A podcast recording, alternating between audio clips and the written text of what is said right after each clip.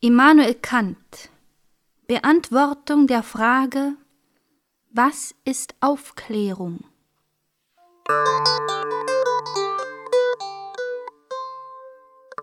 Aufklärung ist der Ausgang des Menschen aus seiner selbstverschuldeten Unmündigkeit. Unmündigkeit ist das Unvermögen, sich seines Verstandes ohne Leitung eines anderen zu bedienen. Selbstverschuldet ist diese Unmündigkeit, wenn die Ursache derselben nicht am Mangel des Verstandes, sondern der Entschließung und des Mutes liegt, sich seiner ohne Leitung eines anderen zu bedienen. Sapere aude. Habe Mut, dich deines eigenen Verstandes zu bedienen, ist also der Wahlspruch der Aufklärung.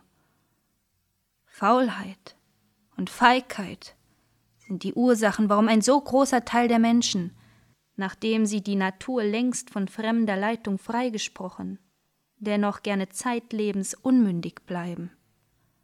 Und warum es anderen so leicht wird, sich zu deren Vormündern aufzuwerfen. Es ist so bequem, unmündig zu sein.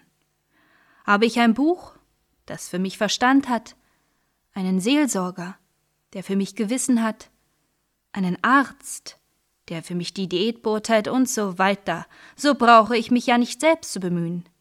Ich habe nicht nötig zu denken, wenn ich nur bezahlen kann. Andere werden das verdrießliche Geschäft schon für mich übernehmen. Dass der bei weitem größte Teil der Menschen, darunter das ganze schöne Geschlecht, den Schritt zur Mündigkeit, außerdem dass er beschwerlich ist, auch für sehr gefährlich halte, dafür sorgen schon jene Vormünder, die die Oberaufsicht über sie gütigst auf sich genommen haben nachdem sie ihr Hausvieh zuerst dumm gemacht haben und sorgfältig verhüteten, dass diese ruhigen Geschöpfe ja keinen Schritt außer dem Gängelwagen, darin sie sie einsperreten, wagen durften, so zeigen sie ihnen nachher die Gefahr, die ihnen drohet, wenn sie es versuchen, allein zu gehen. Nun ist diese Gefahr zwar ebenso groß nicht, denn sie würden durch einige Mal fallen wohl endlich gehen lernen. Allein ein Beispiel von der Art macht doch schüchtern, und schreckt gemeiniglich von allen ferneren Versuchen ab.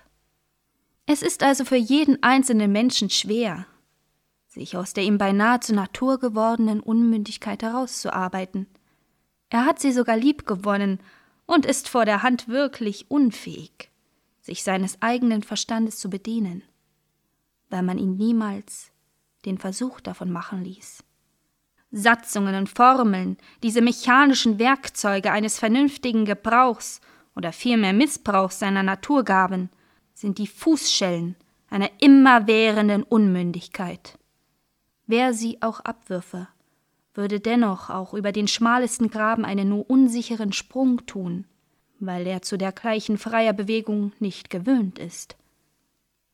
Daher gibt es nur wenige, denen es gelungen ist, durch eigene Bearbeitung ihres Geistes, sich aus der Unmündigkeit herauszuwickeln und dennoch einen sicheren Gang zu tun.